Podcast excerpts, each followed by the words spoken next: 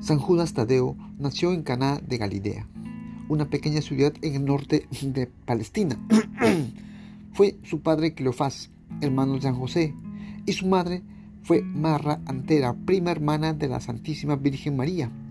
Tuvo cuatro hermanos, Santiago el menor, apóstol de nuestro Señor Jesucristo, José, llamado el justo, Simón, obispo de Jerusalén, y María Salomé, madre de Santiago el mayor, y San Juan el evangelista. Cuando Jesús estuvo de regreso de Egipto, motivo de la persecución del rey Herodes, vuelve a la ciudad de Nazaret.